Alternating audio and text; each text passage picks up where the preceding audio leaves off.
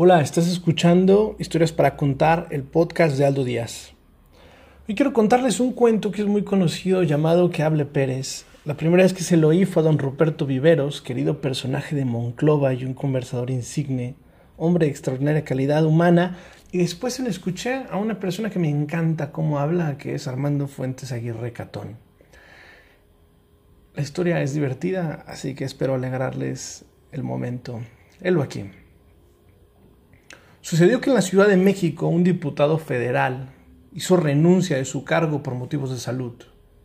El partido al que pertenecía llamó al suplente, un cierto político de pueblo. Los habitantes del lugar se llenaron de orgullo por la designación de su conciudadano, y en masa fueron todos a la estación del tren a despedir al nuevo diputado que partía a la capital de la República a cumplir su importantísima encomienda. Llegó el flamante legislador entre los vitores de sus paisanos, subió al vagón y desde la escalerilla se volvió a la muchedumbre para despedirse agitando su sombrero con majestuosos ademanes. En eso se escuchó un estentorio grito salió de la multitud. ¡Que hable Pérez! Ese tal Pérez era uno de los notables del pueblo, amigo del recién designado. Aunque nadie lo había nunca Nunca nadie lo había oído hablar. Se hizo un profundo silencio entre la concurrencia para escuchar su intervención. Circunspecto, grave, subió Pérez a la escalerilla, se puso junto al diputado y lo apostrofó, vibrante, en los siguientes términos. Aquí estás ya en posición de firmes, duro, rígido. Así han de estar los hombres en estas circunstancias.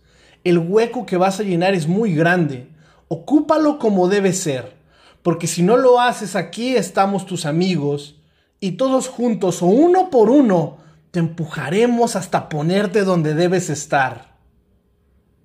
Una atronadora salva de aplausos saludó al enérgico discurso de Pérez, que al momento quedó consagrado como orador supereminente, a la altura de un Macaulay, un Urueta o un Castelar. Después de unas semanas, aconteció que el boticario del lugar pasó a mejor vida. El pueblo entero volvió a congregarse para acompañar al difunto y su familia al cementerio. Cuando ya el féretro iba a bajar a la tumba, volvió a escucharse la misma voz, ahora más comedida por respeto a la ocasión. ¡Que hable Pérez! Poseído de su importancia de orador oficial del pueblo, Pérez se plantó frente al ataúd tanto éxito había tenido su anterior discurso que aquel Demóstenes decidió repetirlo. Así pues, dijo Pérez con acento magnílocuo dirigiéndose al difunto. Aquí estás ya en posición de firmes, duro, rígido. Así han de estar los hombres en estas circunstancias. El hueco que vas a llenar es muy grande. Ocúpalo como debe ser, porque si no lo haces, aquí estamos tus amigos, y todos juntos, o uno por uno, te empujaremos hasta ponerte donde debes estar. En esa ocasión el discurso, al menos así le pareció a Pérez, no tuvo el mismo efecto de la vez pasada. Transcurrieron los días y se llevó a cabo una boda. Terminado el banquete nupcial, cuando los recién casados se disponían ya a salir a su viaje de luna de miel, se oyó otra vez entre los asistentes al festejo la misma voz. ¡Que hable Pérez!